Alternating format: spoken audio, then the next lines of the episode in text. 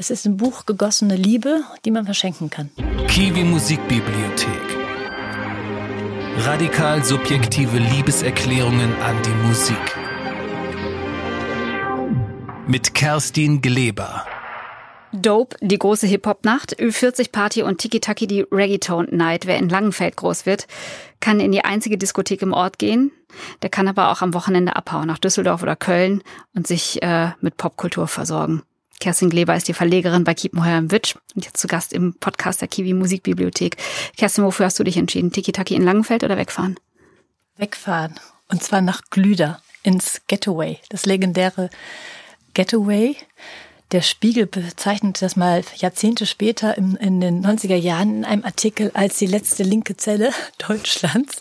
Ähm, das war eine Diskothek, die wirklich ähm, nur mit dem Auto erreichbar war. Das heißt, ich bin da, glaube ich, so ab 16, als man gehen durfte, immer per Anhalter mitgefahren mit ein paar Freunden sind wir äh, runtergefahren. Ähm, es hieß, die Diskothek hieß Getaway. Wir nannten es immer nur Glüder, weil so der Ort im Bergischen hieß. Das waren unsere Nächte. Gibt's das noch?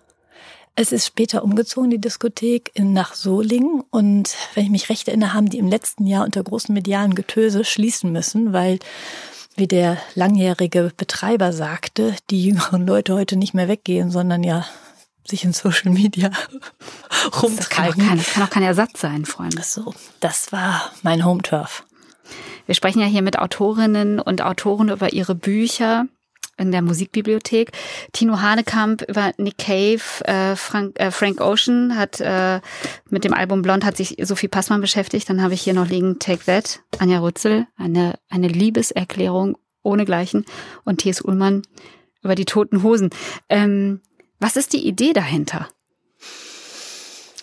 Die Idee ist zwei große Lieben und Leidenschaften, die viele Menschen, die bei Kiepenheuer und Witsch arbeiten und die bei Kiepenheuer und Witsch veröffentlichen, teilen. Und das ist die Liebe zur Musik und die Liebe zum Wort. Ähm, wir gehen viel, also sind, gehen privat viel zu Konzerten. Ich bin mit vielen Autoren zu Konzerten gegangen. Also es ist immer ein Anknüpfungspunkt. Man merkt immer, es fangen sofort die Augen an zu leuchten, wenn wir über Musik sprechen mit ganz vielen unserer mhm. Autorinnen und Autoren und eben auch im Haus. Und ähm, als die Idee so geboren war im letzten Sommer, waren wir alle sofort äh, Feuer und Flamme und ähm, haben angefangen zu überlegen, wie könnte das aussehen, welches Format könnte das sein, wen könnten wir ansprechen und es sprudelte nur so aus allen heraus und ähm, das ist etwas, auch wenn man so einen kleinen ähm, äh, Stein ins Rollen bringt, ähm, macht das natürlich wahnsinnig Spaß, wenn da sofort so tolles Feedback äh, mhm. kommt und die Idee ist eben ähm, äh, ich sage es jetzt mal pathetisch, in Zeiten, wo so viel Hass mhm. ähm, in der Welt, in die Welt gespült wird, in kurzen Statements und jeder irgendwie so seinen Müll raushaut, gesagt, wir wollen Liebeserklärung ähm, rausbringen. Also wir wollen uns selbst, man macht ja vieles auch erstmal in erster Linie, weiß man, ob man, ob und äh, dass man sich selbst erreichen kann, aber wir wollen eben die Leserinnen und Leser ähm, berühren und erreichen und sie an den Punkt bringen, durch, und da werden wir drüber sprechen, sehr unterschiedliche Zugänge, aber an den Punkt bringen, in dem Menschen, die wahnsinnig gut schreiben können und erzählen können, ähm, ganz subjektiv, wirklich radikal subjektiv, es gibt keine Vorgaben, ihre Liebe zu ihrer Lieblingsmusik erläutern, darstellen, erklären und weiterreichen. Das war die, das wäre meine nächste Frage gewesen. Gab es Vorgaben? Allein auch schon bei der, bei der, bei der Auswahl der Künstler? Also Vorgabe ähm, war, ähm, es soll keine klassische Bandbiografie sein, mhm. also soll keine Langeweile aufkommen. Ähm, es ist ähm, also keine Vorgaben, sondern Anregungen sind wirklich, geh an den Punkt, wo du sagst, äh, diese Band, oft hat man ja auch nicht nur eine Lieblingsband, mhm. sondern ähm, erinnere dich vielleicht auch nur an ein Album, das dich in, in, dich in einer bestimmten Lebensphase, ob jetzt heute oder in der Vergangenheit, besonders geprägt hat. Ähm, ein ähm, Song, der deine Perspektive verändert hat, der dir vielleicht über die Jahre ähm, Unterschiedliches bedeutet hat, ähm, der dich begleitet hat und versuch wirklich äh, selbst an den Punkt zu gehen und das äh, zu ähm, zu schildern, darzustellen, zu entwickeln, ähm, warum das für dich so wichtig ist. Und das reicht eigentlich schon. Also so, Da- da- ist ist ja weiter wird- gedacht. Da wird sofort ein Knopf ange Genau. angeschaltet. Ne? So. Jetzt sind in der ersten Staffel eben diese vier Bücher ähm, erschienen. Vier so unterschiedliche Herangehensweisen. Ist das nicht toll? Es ist großartig. Es ist alles, worauf wir gehofft haben und noch viel, viel mehr. Tino Hanekamp auf einem Roadtrip durch Ja. Südmexiko, um Nick Cave wiederzusehen. So, genau. Das, ähm, Nick Cave, der auch noch Keep Moore Witch Autor ist, das ist ja auch noch ganz schön. Da werden wir vielleicht auch noch zu kommen, dass ja auch einige Ja. Musiker unsere Autoren sind. Und äh, bei Tino Hanekamp, der mit äh, sowas von da so einen großartigen Debütroman äh, vorgelegt hat, der fantastisch schreibt, der jetzt etwas, kommt ja in dem Buch auch vor, gerungen hat mit seinem zweiten Roman, der war sofort Feuer und Flamme für die Idee. Und ähm, in dem Buch, das ein äh, Roadtrip mit seiner ähm, Frau zu einem Konzert von Nick Cave nach Mexico City ist, ähm, ist für ihn auch eine Art von Wiedergutmachung und Selbstüberprüfung und Mutprobe, weil er äh, viele Jahre zuvor als junger Journalist Nick Cave mal interviewt hat und da, nachdem er lange als Westentaschen Nick Cave bezeichnet wurde in ähm, dem ähm, Ort, in dem er aufwuchs, äh, gerade die Phase erreicht hatte, als er ihn interviewen darf, wo er so sagt, zum ersten Mal, Album gefällt mir nicht so und ich bin dem entwachsen und versuchte besonders cool zu sein. Und das ist desaströs in die Hose gegangen aus seiner Sicht, äh, dieses Interview vor vielen Jahren. Und jetzt durch diese neue Begegnung, ähm, die er, auf die er sich zugleich freut und Verrat die er so fürchtet, viel. ähm, ähm, setzt bei ihm eine ganze, setzt sich bei ihm eine ganze Gedankenkaskade in, in Gang und er versucht aber auch gleichzeitig, das ist auch sehr schön, seiner äh, ähm, Ishtel, ist das seine äh, Frau, ähm, ihr seine Liebe zu Nick Cave nahezubringen. Das, das ist natürlich auch eine ganz große Herausforderung, ne? was man selber so liebt, Ja. was man vielleicht auch nicht beschreiben kann, äh, mit äh, anderen zu teilen. Und ähm, da sind wir vielleicht auch bei dem Buch von Sophie Passmann, Frank Ocean, der mir vorher nichts gesagt hat. Ähm, mit, mit einem Album in einem Jahr. Und was ich so beeindruckend finde an diesem Buch ist diese Tiefe, diese Intensität und diese Ehrlichkeit. Ähm, und das auf, ich guck mal rein, auf gerade mal 85 Seiten. Großartig.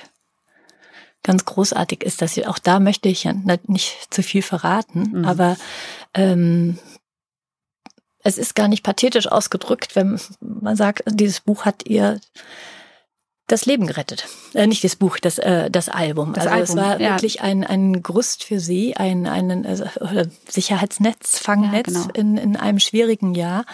Und ähm, mir ging es ähnlich wie dir. Also ich äh, war mit Frank, äh, mit dem Album nicht vertraut. Ähm, das Schöne ist, wir haben ja zu allen Songs Playlists, die wir Genau. veröffentlichen so. Und äh, bei dem Buch muss man sagen, ist es besonders einfach, weil es ein Album ist. Das ist auch so überall auf allen Kanälen und ich habe es durchgehört. Und äh, das ist wirklich von den äh, vier Büchern, die jetzt in dem äh, im ersten Schwung wir veröffentlichen, ähm, auch so, wo ich über das Buch zur Musik gefunden habe. Genau. Also so natürlich sofort große Neugier. Entstanden ist auch schön, erstmal einen Text zu lesen. Ich habe das Manuskript gelesen, als ich Blond noch nicht gehört hatte. Und dann ähm, umgekehrt. Also es hat sich bei mir während des Lesens noch kein Sound aufgemacht, nur der, so wie er beschrieben war. Und das dann nochmal als zweiten Resonanzraum zu haben, später das zu hören, fand ich Das eine großartige. Erfahrung. Gib mal zu, hast du bei Anja Rützel auch Take That Videos geguckt? Mhm. Natürlich, natürlich. Anja Rützel über- sagen, ich über- natürlich alle. Natürlich. Und das, das, das finde ich, hat diese Kiwi Musikbibliothek ähm, eben auch geschafft. Ähm, diese Dem- Demaskierung. Und ähm, wir haben ja hier im Podcast mit Anja Rützel gesprochen, die, die ein Blumfeld-Doppelleben geführt hat, die in ihrer Tübinger WG gesessen hat, wo man natürlich ähm, Blumfeld diskutiert hat. Aber in Wirklichkeit war äh, nicht Jochen Distelmeier in ihrem Herz, sondern in ihrem Herzen, sondern Jason Orange von Take That. Das habt ihr toll geschafft, dass die, dass die Autoren so blank gezogen haben. Ja, das ist natürlich Anja. Also es ist so, fängt das Buch ja an und äh, ich meine, wenn man auch sonst ihre Arbeit kennt, äh, sie ist ja bekannt dafür, dass sie Schranken niederreißt, dann auch, da, auch das äh, Ja, aber auch immer Geschmacks, ironisch ne? Genau. Immer ironisch ja, das stimmt. ist, genauso das wie Sophie stimmt. Passmann. Ja. Aber äh, ich finde in Ja. ihren, in, in, in diesen Büchern unglaublich ehrlich, Mhm. auf dem Boden Ja. und geradeaus. Ja. Ja, sehr schön und aber ich finde, dass Anja das auch sehr schön direkt thematisiert, dass sie eben, äh, also sie zieht ja direkt auf den ersten Seitenblank, wo sie sagt, hier nicht so und mit doppeltem Mo Boden und ich habe keinen kleinen Vortrag vor vorbereitet, warum ich sagen kann, dass man aus rezeptionsästhetischer Sicht natürlich es super interessant ist, sich Textvideos ja. anzugucken. Nein, blank, so ist es. Ja, und ja, und ähm, äh, das ist die Offenheit, die wir uns wünschen. Das wird sich auch in den zukünftigen Programmen abzeichnen. Von wem war eigentlich deine erste Platte? Meine erste Platte. Dein erstes Konzert? Mein erstes Konzert war Simon Garfunkel. Das kann man aber auch gut sagen. Im, im Westfalenpark, da war ich 13, das war glaube ich 1982, auf ihrer äh, Reunion-Tour waren die dort. Ähm, und da bin ich mit meinem großen Bruder gefahren, aber meine erste Platte, ähm,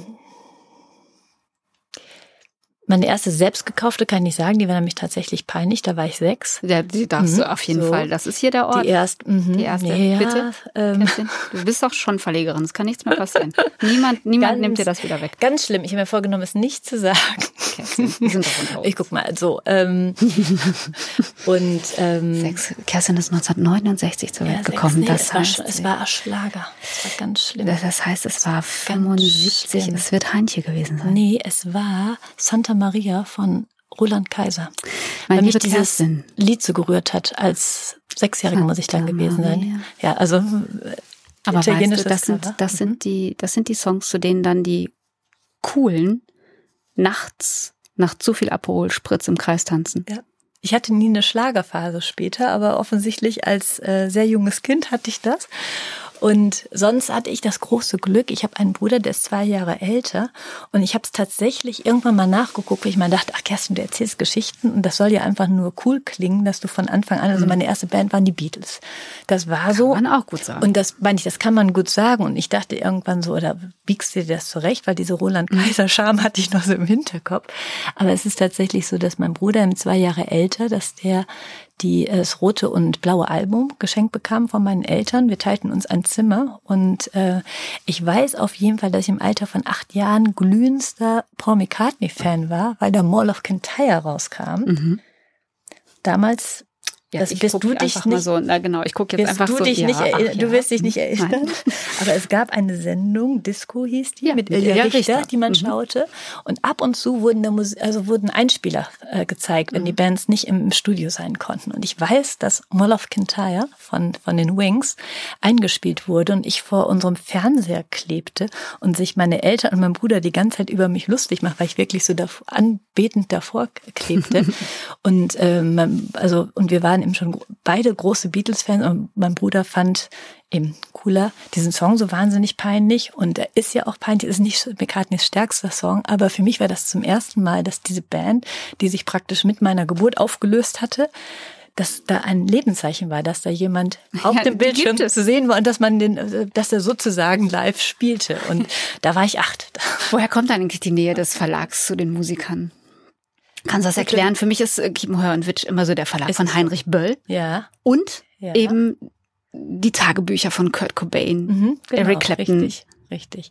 Ähm, es gibt eine große Offenheit bei Kiepenheuer und Witsch ähm, und eine große Neugier auf Feld, also gibt mal einen Witsch, als, als ich ähm, war schon, als ich in Mitte der 90er Jahre zum Verlag kam. Ein Verlag, der anders als damals andere Verlage kein sehr trennscharfes Profil hatte. Also wir waren nicht nur Literatur- und wissenschaftliches Sachbuch wie Surkamp oder nur Nobelpreisträger äh, wie Hansa oder nur schräg und lustig wie Eichborn, sondern wir waren von allem etwas. Mhm. Und ähm, das ist eine Stärke, die wurde nicht immer so als Stärke gesehen. Manchmal sagte man auch so ein bisschen, ha, wo ist denn euer Profil? Aber das hatte damit zu tun, dass ähm, damals schon unter dem Verleger Reinhold Neven-Dumont und damals Helge Meicher Cheflektor und alle anderen Kollegen im Haus, äh, glaube ich, wirklich eine intellektuelle Neugier hatten. Dass man weniger so in eingefahrenen Bahn nur schauen wollte, sondern eine Offenheit hatte gegenüber Theater, Film, also Ingmar Bergmann, wir haben die verschiedensten Bücher gemacht. Und ähm, es hatten in der Zeit auch schon, es ähm, äh, ging äh, ähm, auf Helge Malchus äh, ähm, Vorlieben, glaube ich, zurück, die auch vor meiner Zeit lagen. Der war sehr verbandelt mit, den, mit einigen Journalisten von Specs. Und ähm, da gab es dann schon eine gewisse Nähe, so auch in den, es schwappte ja sogar über in Bereiche ähm, der, also der Literatur, was dann später Popliteratur genannt wurde. Da gab es mhm. ja auch verschiedene Wellen, 80er, 90er Jahren und so weiter. Ähm, und als ich, ich bin 95 äh, fest eingestiegen beim Kiwi, war sogar Anfang der 90er Jahre während des Studiums schon immer mit dabei und habe von Anfang an gespürt, da gibt es eine große Offenheit und eine, eine Neugier. Als ich begann, 95, habe ich die ähm, Kiwi-Reihe, Taschenbuchreihe übernommen, die damals so ähm, bisschen noch in den, in den ähm, Gründungsjahren war ähm, und wusste, ich muss was Neues erschließen. Und ich hatte so ein bisschen den Ehrgeiz damals. Ich war, war äh, besessene Musikzeitschriftleserin, also auch aus anderen Ländern und, und äh, beobachtete, ähm, dass gerade in England diese scharfe Trennung zwischen äh, Hochkultur und Popkultur nicht so streng vollzogen wurde. Ja. Und dachte, ach, es muss doch möglich sein, Menschen meines Alters, ich war damals Mitte 20, ähm, mit den richtigen Themen auch stärker noch für Bücher zu interessieren und begeistern, als das im Moment vielleicht der Fall ist, weil ich war zwar so Hardcore-Literatur-Afficionado, also ähm, und habe aber schon verstanden, dass das nicht für jeden was ist, weil es manchmal eine sperrige Sprache ist. Ja. Man muss sich manches ja mehr erarbeiten, das äh, so und dachte ich, es, ich hatte aber auch immer große Freude an Erzählformen, die offener waren, die einladender waren und ein, ähm, andere Perspektiven und Dimensionen eröffneten auf Phänomene, die vielleicht als populärer, also die die populärer sind. Und so habe ich ein bisschen begonnen in der Kiwi-Reihe einmal, also programmatisch Texte für etwas jüngere Leser, also äh, ne, meine damalige Arbeitsgru äh, Altersgruppe das so zu ähm, ähm, entdecken. Da war immer ein Vehikel Musik. Zum Beispiel Benjamin von Stuckrad-Barre, der heute ich einer der großen. wollte gerade fragen, wann Autoren war das eigentlich? Das war 95. Das war 95. 95, 95 96 ging, ja ging das los. Eben diese Phase der Popliteratur mhm. los. Ich würde ganz gern wissen, wenn ihr mit Musikern arbeitet äh, und Musikerinnen, was sind deine Erfahrungen? Wie ist die Zusammenarbeit? Wenn die einen ganzen Text äh, schreiben müssen, der einfach sehr viel länger ist als, als ein Song. Ähm. Sehr unterschiedlich natürlich, sehr unterschiedlich. Also Nick Cave ist äh, wirklich jemand, der ähm, Hast du sein Lektorat so, gemacht? Nee, ich habe nicht sein Lektorat gemacht, aber er hat mir das mal erzählt bei einem ähm, ähm, Abendessen. Er ist eben jemand, mit dem kann man sich wahnsinnig toll über Literatur unterhalten. Der liest äh, äh, ähm, sehr, sehr gerne. Der ist großer äh, Verehrer von Michael Fitzchaben, der auch bei mhm. uns veröffentlicht. Und ähm, ähm, er hat, glaube ich, im Schreiben eher ähm, auch Vorbilder im Kopf, so oder ähm, literarische Werke, die er besonders mag und ähm, setzt sich dann hin und schreibt los. Ähm, dann gibt es Musiker, die zweifeln länger, ob sie überhaupt, also wenn wir mit ihnen sprechen, ob sie überhaupt schreiben wollen, können, ob sich das zutrauen und die dann, äh, da versuchen wir natürlich auch immer klug zu beraten, weil es geht ja nie darum, irgendjemand etwas zu entlocken, was er nicht will oder was er nicht in sich sieht und so. Es muss ja, es muss ja dann diesen, äh, dieses Momentum geben, dass er sagt, ja, ähm, das ähm, so kann und möchte ich erzählen. Ähm, zum Beispiel äh, Dirk von Lotzo, der eine ganz tolle Form gefunden hat für sein genau von von Tokotronic, der ein äh, sein ähm, Enzyklopädie, ich kam nicht auf das Wort, also der sein Buch aus dem Dachsbau wie eine ähm, Enzyklopädie aufgebaut hat und so wahnsinnig geschickt. Auch da gibt es ein schönes literarisches Vor Vorbild oder eine, ist eine kleine Hommage. Ähm, ganz geschickt zusammengebaut hat, wirklich wie ein Kaleidoskop, ähm, autobiografische Skizzen, Einträge ähm, kombiniert mit literarischen Erzählungen und da wirklich so ein ganz kluges, äh, äh, sehr reiches und eben nicht ähm, den Leser so fest an die Hand nehmendes ähm, Kaleidoskop baut, ähm, in dem der Künstler Dick von Lotzo sichtbar mhm. wird in allen Facetten. Und dann gibt's Autoren wie Thies Uhlmann, der bei seinem ersten Roman, den ich, ähm, weil ich ihn wirklich für einen großen Sprachkünstler halte, was man, äh, was ich seinen Texten auch jetzt des kommenden Albums äh, ähm, entnehme und was ich äh, seinen Liner Notes und das, was er so hat ja immer auch verschiedenen im Intro und so geschrieben, dem entnehmen konnte. Und der ist ganz demütig dran gegangen, also ganz toll und sagte, wenn natürlich ein Buch, irgendwie muss es maximal weit weg sein von der Musik mhm. und äh, ich muss eine zündende Idee haben. Ähm, das dauerte dann mal zwölf oder dreizehn Jahre, bis ja, die gute Idee kam und dann ist ein super Buch rausgekommen. Und vor allem und dann puff, geht's ja. los. Ja. Ne? Das ist das ist Wahnsinn, ähm, wie wie dann was gezündet wird ja. und ein ja ich weiß nicht, ist es dann immer ein neues Talent entdeckt wird oder ist es einfach ist es einfach die Kunst, die sie eh schon in sich haben. Ich glaube, da könnte man lange drüber sprechen, wo es da Überschneidungen gibt und wo dich, ich glaube, einmal ist es wirklich so, ähm, die Lust am Gestalten, mhm. am, am Erzählen, am ähm, auch sich zur Verfügung stellen mit dem, was man erzählen und gestalten möchte. Das ist ja auch immer noch mal, das finde ich ja immer einen großen Akt überhaupt von jedem Künstler, sich man da rauszustellen, ja. was äh, rauszustellen. Ähm, ich glaube, dass es unterschiedlich ist, dass ähm, es bei ähm, es gibt Künstler, so wie zum Beispiel auch Sven Regner, der in unserem Berliner Verlag Galliani veröffentlicht, der ich würde sagen, ähm, ähnlich wie Tees, auf beiden Feldern so souverän ist. So souverän ist. Und ja. äh, da gibt es Überschneidungen und da gibt es Sachen, die sehr unterschiedlich, sehr also anders sind. Äh, guter Hinweis. Ich finde, bei Sven Regner kann ich nicht mehr erkennen, ist er eigentlich Musiker oder ist er eigentlich Schriftsteller? Genial in beiden, ne? muss man sagen. Mir ist aufgefallen, dass wenn ich äh, zu Freunden nach Hause komme, dass ich keine Musik mehr im Lebensraum sehe. Mhm. Also es gibt vielleicht ein, bei einzelnen schicken Plattenspieler und dann stehen da fünf stylische mhm. Platten. Ich sehe keine CDs mehr, natürlich keine Kassetten mehr. Ich sehe auch immer weniger Bücher im Wohnraum. Ist das eine Entwicklung, die du oder, oder eine Beobachtung, die du teilst? Das teile ich so, das ist, äh, glaube ich, empirisch Wie kommt das? nachzuweisen. Ähm, wie ist es mit deinen Platten und CDs? Hast du die noch? Oder hast ich habe, ich habe tatsächlich ja. Ähm, ich habe aus, äh, ich habe, ich habe editiert. Mhm. Klingt schöner als mhm. ausgemistet, ne? Ich habe editiert. Ich habe die CDs behalten, die mir sehr viel bedeuten. Mhm. Ich habe natürlich sehr, sehr viel mehr Bücher, mhm. aber sie sind in meinem Zimmer. Sie sind nicht im mhm. Gemeinschaftsraum. Mhm. Es ist so, ähm, das Schöne an Büchern und CDs und früher an Vinyl war ja, dass man haptisch, dass man etwas in der Hand hat, dass man etwas, also wie einen Schatz hüten kann ja. und konnte, dass man das auch jemandem schenken konnte und dass es auch einen geschlossenen Rahmen gab. Also einfach einen physischen Rahmen um ein Buch, das Buchdeckel, um CD mhm.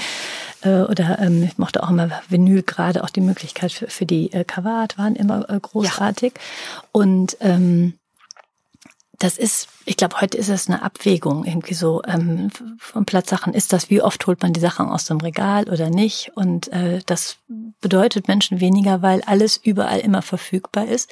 Ich glaube, das ist einfach ein bisschen eine Sozialisationssache, weil ich das natürlich noch kenne. Äh, die nächste Generation wächst da anders auf. Also die weiß einfach elf Euro abdrücken pro Monat bei einem der verschiedenen mhm. Streaming-Dienste und dann hat man alles. So und ähm, dafür kriegen die keine Mixtapes. Mhm. Jetzt kommen eben diese schönen bunten Bücher, die habt ihr vom Artwork sehr schön gemacht. Und ich habe überlegt, ob das ein Mixtape. Nein, ersetzt nicht. Aber ich habe gedacht, so, wenn ich weiß, da ist jemand, der liebt Nick Cave. Mhm. Und dann genau. kann ich die Den Playlist doch da vorne reinmalen. Das auch, wie gesagt, die findet man auch äh, ganz leicht, wenn man unter Kiwi sucht, die Kiwi Musikbibliothek Playlisten. Und das ist es so, was ich sagte. Es ist äh, es ist ein Buch gegossene Liebe, die man verschenken kann. Das ist so schön. Äh, wenn ich nicht noch zwei wirklich gute Fragen hätte und mhm. wichtige Fragen hätte, würde ich sagen, so danke, Kerstin, bis hierhin. Aber wer, wer kommt denn noch? Ihr plant doch bestimmt noch mehr. Genau. Wir haben, ähm, das ist auch eine große Freude. Wir sprechen mit vielen, ja auch nicht nur Schriftstellerinnen und Schriftstellern, sondern auch mit anderen Künstlern. Und da gibt es ein großes Leuchten in den Augen und äh, äh ja, man viel hat Spaß. sofort alle, ne? Genau. Ist, äh, also im nächsten Frühjahr kommt Lady Bitch Ray mit einem Buch über Madonna. Dr. Lady Bitch Ray. Dr. Lady Bitch Ray, natürlich. Sehr gut. Ähm, äh, Klaus Mudig schreibt über Leonard Cohen. Mhm. Dann kommt Markus Kafka über The Cure. Äh, Frank ah. Rosen über die Beatles. Ja. Ähm, Helene Hegemann wird über Patti Smith schreiben. Oh. Antonia Baum über Eminem. Und ähm, wir haben noch so, Wolfgang Niedecken wird über ähm, Bob Dylan schreiben. Das äh, natürlich. Der hättest du jetzt fragen können, ich hätte es dir sagen können, natürlich. Jonathan Mese über Jonathan Mese, der über Jonathan Mese. Genau. Über wen? Über, über der deutsch-amerikanische Freundschaft. Ach. Großartig, oder? Ja. Also sind viele, äh, Volker Weidemann wird über Bab schreiben. Das ist ein bisschen es ist so ein breites Kategorie. Spektrum. Anja Rützel schreibt über Take Ja. That, Volker Weidemann, der Großartig. quasi im Also ich- literarischen Quartett schreibt über die über Bach. Als ich äh, Volker fragte, ich habe mich so gefreut und wir haben natürlich sofort angefangen, gemeinsam zu singen. Das ist das Schöne. Auch zum Beispiel äh, Nick Cave, als ich äh, Tinos Manuskript gelesen habe. Ähm, ich habe sofort angefangen, dann wieder zu hören. Gesagt, das wird jetzt für die für die Käufer ein bisschen bequemer, weil es die Playlisten gibt. Aber auch Nick Cave schreibt einen ganz tollen Blog, The Red Hand Files. Kann ich. Heute hat er geschrieben über, hat ein, da stellen Fans ihm äh, Fans stellen ihm Fragen und er beantwortet die in seinem Blog auf eine so warmherzige, tolle, kluge, besonnene und auch witzige Weise. Ging es drum, sagte der der ähm, Fan fragte, ich habe Socken geschenkt bekommen mit einem äh, Nick Cave Motiv drauf und du bist einer meiner Götter und kann ich Socken tragen, wo irgendwie Artwork von dir drauf ist. Und Nick Cave erzählt, was er alles an abgeranzten T-Shirts hat und was er trägt. Also das ist so großartig. Also wenn ich die Bücher, also was ich damit sagen möchte, man äh, setzt es immer noch weiter fort. Kerstin, wenn du selber schreiben würdest, über wen würdest du denn schreiben? How I fell in love with Paul McCartney. Es ist immerhin nicht Roland Kaiser. Kerstin Kleber, Verlegerin bei Kiepenheuer und Witt. Herzlichen Dank. Sehr gerne. Danke, dass ich hier sein durfte. Kiwi Musikbibliothek erschienen sind Take That von Anja Rützel, T.S. Ullmann über die Toten Hosen, Sophie Passmann über Frank, Frank Ocean und Nick äh, Cave äh, ist äh, von Tino Hanekamp geschrieben worden.